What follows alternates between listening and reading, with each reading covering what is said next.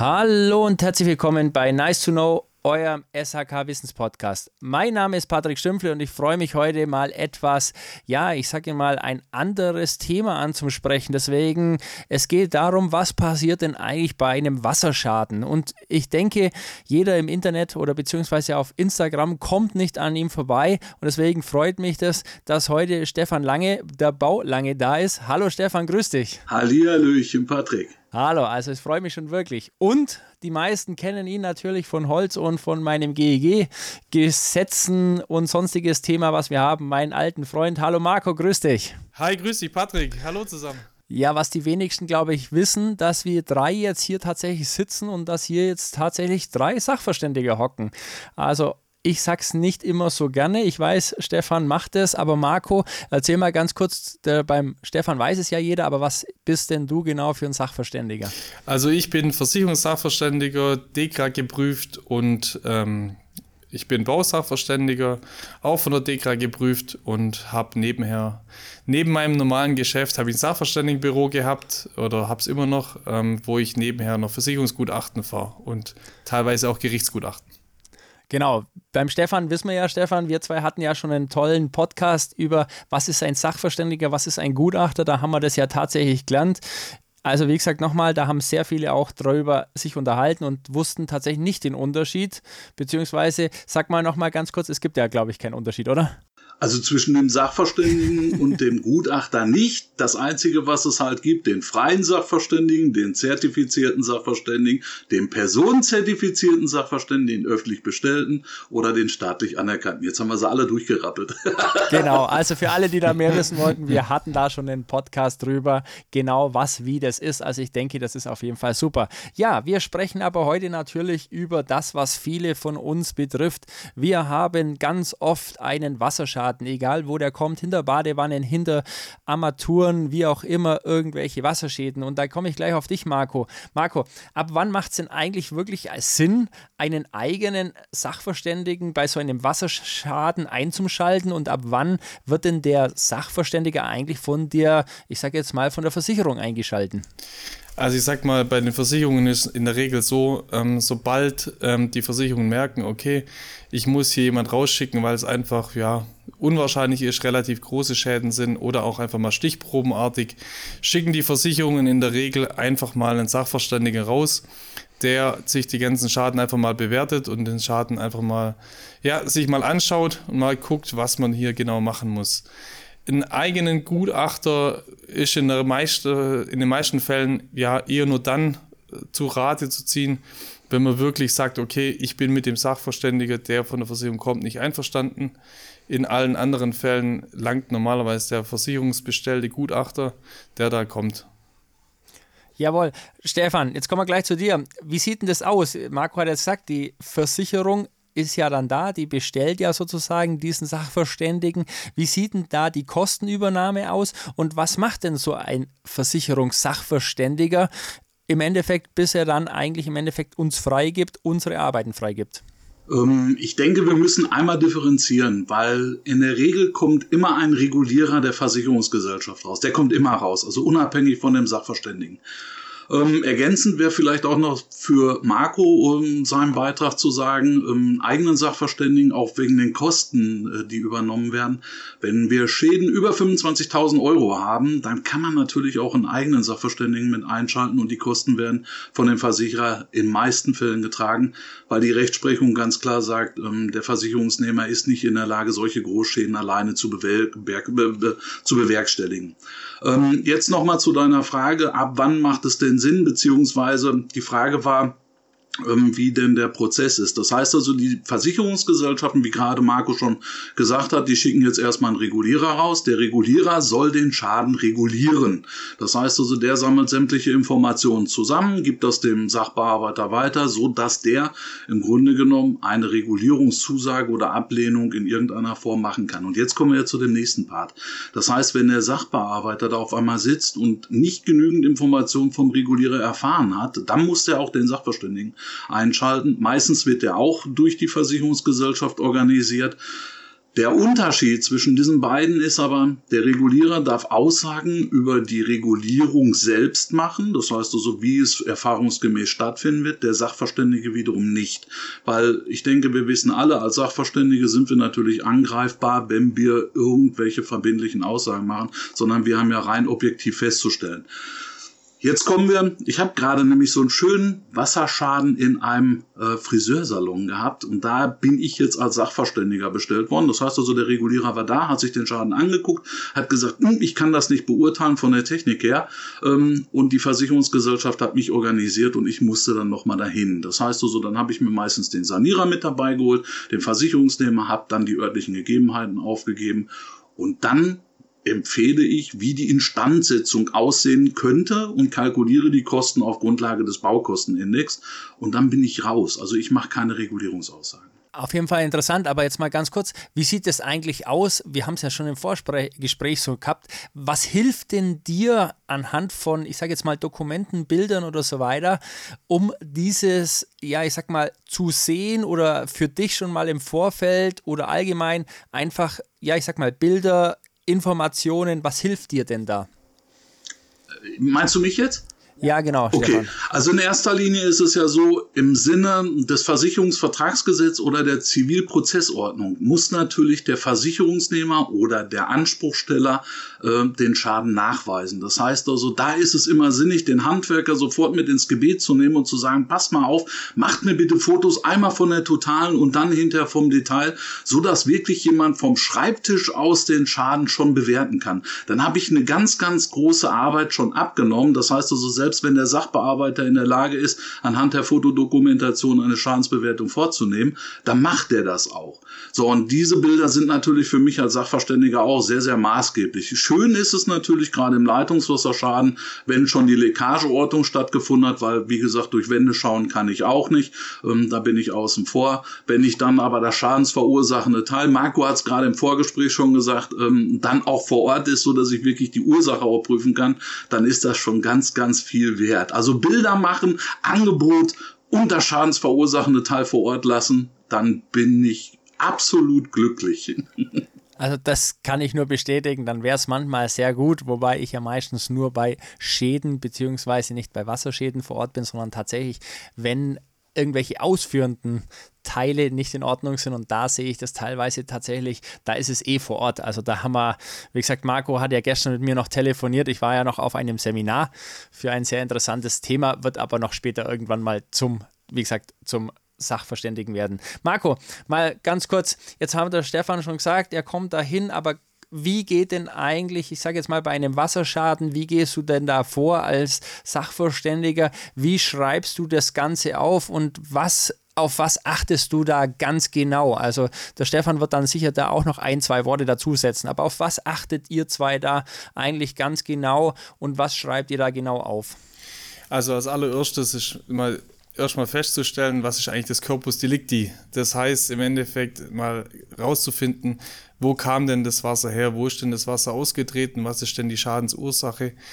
Ähm, das ist mal als erstes mal zu suchen. Das machen wir in der Regel normalerweise gleich als erstes. In der Regel, so wie der Stefan es vorher gesagt hat, ist das nämlich ganz, ganz wichtig, dass man eigentlich so schnell wie möglich ähm, sei mal an den Schaden rankommt. Das heißt, Bauteilsöffnungen machen wir als Gutachter in der Regel eh nicht. Das machen dann nur Heizungs äh, Heizungsbauer oder andere Handwerker. Ähm, was wir dann natürlich bewerten, wenn wir so einen Schaden regulieren müssen, ähm, ist es dann so, dass wir ähm, einfach mal schauen, wie groß ist denn das Ausmaß. Wir dokumentieren das Ganze sauber, ähm, dass wir einfach sehen, okay, ähm, wie groß war der Schaden, wo wir vor Ort waren, gucken uns das Ganze an und ja, das wird dann im Endeffekt anhand von Bildern und unserem Wissen im Endeffekt halt dokumentiert, was der Sachlage ist. Stefan, hast du da noch was dazu oder weil du nix gerade, ist das alles so in Ordnung oder findest du alles so, also wir sehen uns ja tatsächlich, wir sind zwar nicht live, aber hier zumindest, ist da noch ein bisschen was dazu, was du noch machst, weil du machst ja doch ein bisschen größere Schäden, würde ich jetzt mal sagen, wie Marco teilweise. Also Marco hat es ja schon auf den Punkt gebracht. Es werden natürlich gerade beim Leitungswasserschaden immer zwei Sachen äh, im Grunde genommen bewertet. Einmal die Schadensursache, das heißt also habe ich einen Rohrbruch im Sinne der Versicherungsbedingungen und da ist jetzt erstmal egal, wer der Verursacher ist, ob du jetzt mit der Bohrmaschine da reingetackert hast oder ob vielleicht ein Montagefehler vorliegt. Ähm, für den Gebäudeversicherer ist erstmal wahnsinnig wichtig, habe ich hier eine versicherte Leitung, ist diese Leitung innerhalb des Gebäudes? Ähm, oder gegebenenfalls, wenn eine Zusatzklauseln mit drin sind, dann vielleicht sogar auch außerhalb des Gebäudes, aber auch meistens dann immer nur die Zuwasserleitung. Ähm, Regenfallrohrleitungen zum Beispiel sind gänzlich, die haben keinen Deckungsschutz und ähm, das sind so solche Informationen, die wir aufgreifen. Und das nächste ist natürlich, jetzt kommt der Folgeschaden, das heißt also das bestimmungswidrig ausgetretene Leitungswasser, wie groß ist der Schaden, was müssen wir jetzt als nächstes machen, weil der Versicherungsnehmer hat ja auch hat ja auch eine Schadensminderungspflicht. Und das ist das, was Marco ja gerade schon angesprochen hat. Das heißt also, hier muss ja schon ziemlich fix reagiert werden. Sprich, also dem Versicherungsnehmer kann man schon die Information mit an die Hand geben. Pass auf, hast du einen Leitungswasserschaden, dann ruf sofort deinen Installateur an, weil du kannst das Wasser jetzt nicht einfach laufen lassen, weil dann wird dein Versicherer nämlich auch sagen, die Kosten übernehmen wir nicht, wenn du mittlerweile, ich sag mal, unten im Kellergeschoss das Wasser hast ähm, und hättest das verhindern können. Und dann kommt ja, und das ist ja die Ursache, die Marco gerade angesprochen hatte, wenn wir dann feststellen, dass also hier vielleicht ein Montagefehler vorliegt oder sonst irgendwas. Ich meine, wir hatten ja auf der ISH auch den Vortrag äh, gehalten, welche Schadensfälle so am meisten vorkommen. Da ist es dann natürlich, dass ich auch den Regress oder die Regressinformation als Regulierer ähm, mit dem Versicherer an die Hand gebe. Das heißt also, da wird dann schon mal darauf aufmerksam gemacht. Und gerade im Haftpflichtschaden, da kommen wir ja wieder dazu, da wird ja nicht zur Neuwertspitze reguliert, sondern zum Zeitwert. Also sprich, diese Information muss einfach auch an den Versicherer weitergeleitet werden. Ne? Und diese Information ist auch für den Versicherungsnehmer sehr, sehr wichtig. Genau, gute Sache auf jeden Fall. Also da, wie gesagt, der diese Aufnahme ist ja, glaube ich, im Internet von dir, was du da gemacht hast, soviel ich weiß. Also das war ein sehr guter Vortrag. Ich habe das tatsächlich auch, war ja da kurz da, habe das auch gehört, habe mir das auch einen Teil eben mit angehört, fand es auch sehr, sehr gut gemacht. Kann sich auch jeder nochmal, glaube ich, im Internet nachschauen, soweit ich das weiß. Wenn nicht, dann war es schade, weil wie gesagt, das war wirklich ein sehr guter Vortrag, überhaupt kein Thema. Geht jetzt mir aber auch nochmal um die Schadens allgemein. Ihr habt es ja schon gesagt, wir haben jetzt natürlich den Schaden gefunden, wir haben den Schaden dokumentiert und jetzt kennen wir ja unseren Herrn Dreder aus unserem anderen Podcast aus Feuerfest und Wasserdicht und der ist ja tatsächlich für Wasserschäden sehr bekannt. Jetzt rechten wir das, es wurde alles zugemacht und ungefähr ein halbes Jahr später haben wir an der anderen Seite oder ein paar, paar Meter weiter wieder einen Schaden was ist jetzt? Ist das ein Folgeschaden? Wird das wieder von der Versicherung gemacht oder wie gehen wir jetzt da vor oder wie würdet ihr da vorgehen? Stefan, fang mal an. Also in erster Linie ist es so, der Gebäudeversicherer wird natürlich, wie ich gerade schon oder wie Marco auch gerade schon gesagt haben, immer prüfen, habe ich jetzt erstmal ein, ein, ähm, eine versicherte Gefahr, also sprich einen Rohrbruchschaden und dann den Folgeschaden, sprich das bestimmungswidrig ausgetretene Leitungswasser. Ähm, Im Allgemeinen ist es so, der Versicherer, und jetzt kommen wir in die Umkehrbeweise, Beweislast. Ich meine, ich bin kein Jurist und das ist auch keine juristische Beratung, sondern nur Erfahrungen aus der Hüfte heraus äh, geschossen. Ist es natürlich so, der Versicherer muss jetzt die Fahrlässigkeit oder die grobe Fahrlässigkeit oder den Vorsatz des Versicherungsnehmers nachweisen, wenn sie den Schaden ablehnen will. Ansonsten muss sie erstmal bezahlen. Okay, Marco, deine Erfahrung so? Also ich sag mal so, gerade alles, was Folgeschäden sind, weil du vorher gesagt hast, Folgeschäden. Ähm, Folgeschaden, der durch dieses erste malige ausgetretene Leitungswasser ähm, entstanden ist, der wird natürlich von der Versicherung auf jeden Fall übernommen. Aber wenn das jetzt ein Folgeschaden ist, der von Verschleiß des, des Rohmaterials geht, weil es einfach halt sanierungsbedürftiges Gebäude ist oder so, da ähm, ist einfach dann nachher der Eigentümer oder geschweige denn der Hausbesitzer oder unser Versicherungsnehmer dann dafür verantwortlich, im Endeffekt im Sanierungsfall so ein Gebäude zu sanieren. Jetzt haben wir schon im Vorgespräch auch uns unterhalten drüber ein bisschen. Marco hat es erzählt von einem Schaden, da wo ein Speicher sozusagen ausgetauscht wird. Wie sieht es denn da aus? Inwieweit kann man denn immer sagen, was trägt denn oder was müsst ihr als Versicherer als Versicherungssachverständige auch immer sagen, was trägt denn eigentlich die Versicherung und wo wird es dann eigentlich zur Sanierung? Also wo ist da ungefähr oder können wir das gar nicht so sagen, pauschal können oder können wir sagen, jawohl, hier an dem Punkt, ich sage jetzt mal, wir haben einen Meter Rohr, die ersten 50 Zentimeter ist Versicherung und danach ist es Sanierung. Also wo ist da so die, ich sage jetzt mal, die Grenze, Stefan? Also in erster Linie besteht ja immer der versicherungsrechtliche Anspruch auf die partiell oder beziehungsweise auf die Instandsetzung nach gleicher Art und Güte wie vor Schadenseintritt. Das heißt also, jetzt habe ich ein Meter Rohrstück, wo ein kleines Löchchen von zwei Millimeter ist. Da wird der Versicherer natürlich sich bereit erklären, diesen Meter auszutauschen. Jetzt kommt oftmals die Empfehlung durch den Installateur, der sagt, du hör mal, deine Leitung sieht aber marode aus. Ähm, ich würde noch mal vier oder fünf Meter zusätzlich machen. Und da ist so, wo die Versicherung sagt, okay, jetzt grenzen wir ab, den Meter, da sind wir mit dabei, aber die anderen vier Meter, die müssen sie bitte alleine tragen. Ja, und genauso ist das, wenn ich jetzt als, jetzt wieder diese Differenzierung zwischen Regulierer und Sachverständigentätigkeit, weil das sind zwei unterschiedliche Parts, die wir im Ortstermin durchführen. Wenn ich als Regulierer da bin und Sachverstand habe, weise ich natürlich darauf hin und sage, okay, handwerkliche Perspektive, kann ich das ebenfalls empfehlen, was der Installateur da vorschlägt berücksichtigt. Und das wird ja auch mit vermerkt als Regulierer bei, dem Versicherungs, äh, bei den Versicherungsgesellschaften, also bei dem Bericht. Das heißt also, der Versicherungsnehmer ist ja jetzt informiert, okay, ich habe einen Sanierungsrückstand. Und jetzt kommt natürlich das, was Marco auch gerade schon sagte, wenn man jetzt wieder die, die Nachweis bringen kann, ähm, dass ihm diese Sanierungsrückstände bekannt sind, dann kommen wir zu der Kürzungsquote, sprich, wo der Versicherer sagt, du immer, wir haben dir letztes Jahr gesagt, äh, du musst da deine Leitung in Ordnung bringen. Ähm, deswegen ist das eine Fahrlässigkeit und ziehen eine 25 Prozent ab. Ne? Okay. Jetzt haben wir aber eine Sache noch, Stefan, die ist für mich ganz interessant, weil ich das ja tatsächlich auch, ich habe ja immer wieder mal mit Sanierungen zu tun, also jetzt nicht als Sachverständiger, sondern als Firma an sich, wo dann mein Bruder vor Ort fährt oder so weiter. Ab welchen, ich sag mal, was ist so deine Erfahrung, ab welchem Preis wird eigentlich ein Sachverständiger tatsächlich von der Versicherung eingeschalten? Weil oft gibt es ja so, dass die Versicherungen sagen, du komm her, unter dem Preis ist alles in Ordnung und passt. Aber was ist so, ich sage jetzt mal so eine Hausnummer oder gibt es da keine Hausnummer? Was ist da so deine Erfahrung, Stefan? Ähm, kurze Frage, weil ich, ich muss jetzt ein bisschen nachhaken, ob ich das richtig verstanden habe. Meinst du, was der Sachverständige kosten darf oder ab welcher Summe der Sachverständige eingeschaltet wird? Genau, ab welcher Summe eigentlich, ja, weil mir ist es ja oft so, dass ich mal eine Versicherungs- ich sage jetzt mal, ich habe oft mal einen Rohrbruch, haben wir mhm. ja relativ häufig. Und dann ist es so, dass wir ein Angebot natürlich erstmal schicken an die Versicherung. Wie du ja vorhin schon gesagt hast, jetzt wird der Sachverständige eingeschalten.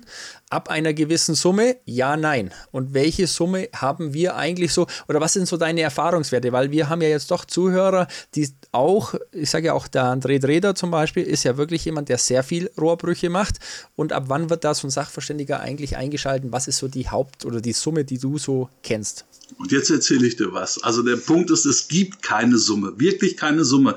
Ich habe schon die obskursten Aufträge gekriegt. Ich bin zum Beispiel bei einem Gebäudeschaden mal gewesen. Ich meine, ich mache ja im Allgemeinen Sach- und Haftpflichtschäden an Gebäuden. Ähm, und ich bin zu einem Hausratsschaden für 300 Euro bestellt worden als Sachverständiger während der Leitungswasserschaden im sechsstelligen Bereich war. Ich habe es absolut nicht verstanden, was da die Versicherungsgesellschaft tatsächlich geritten hat. Also man kann jetzt nicht sagen, okay, wir haben einen Schaden von 1000 Euro und dann wird die Versicherungsgesellschaft nicht reagieren. Ähm, das, das passiert nicht. Äh, was wir aber haben, und das ist natürlich etwas anderes, je nachdem, welche Versicherungsgesellschaften, ähm, ob für Famintia oder Citronia, da sind die Außendienstler, die haben eine Regulierungsfreigabe. Das heißt also, der Außendienstler, und jetzt sprechen wir mal so ein bisschen hinter vorgehaltener Hand, der Außendienstler, das ist derjenige, der die Verträge verbimmelt und der möchte natürlich, dass sein Versicherungsnehmer sehr glücklich ist. Das heißt, der will, dass reguliert wird.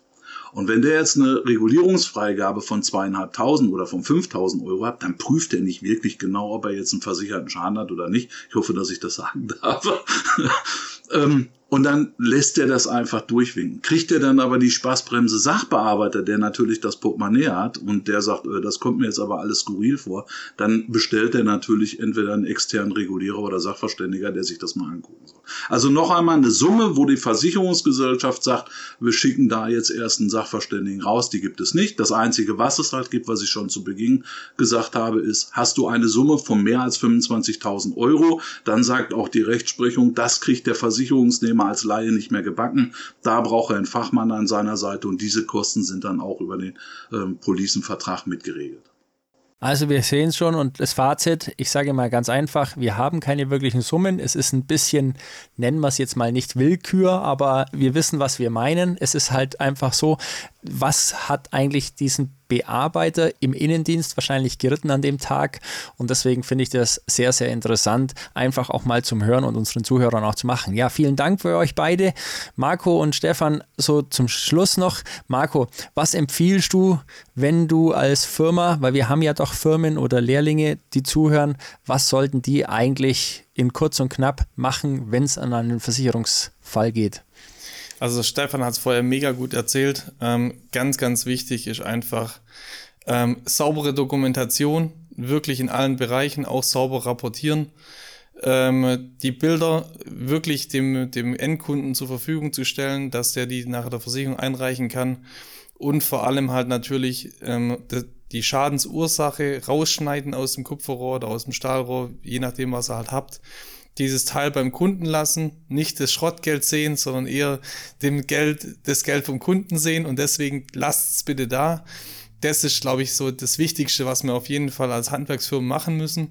Und natürlich nicht einfach ausführen, sondern ein Angebot schreiben. Das ist für, für alle wichtig, ähm, einfach zu wissen, ihr dürft Notreparaturen machen, aber bitte fangt nicht an, da großartig zu sanieren und denkt, dass das dieVersicherung nachher trägt. Jawohl, Stefan, Hast du noch was dazu oder ist das alles in Ordnung, sowas, nee, was Marco sagt? Perfekt, was da gesagt worden ist. Dem stimme ich genau. zu 100% zu.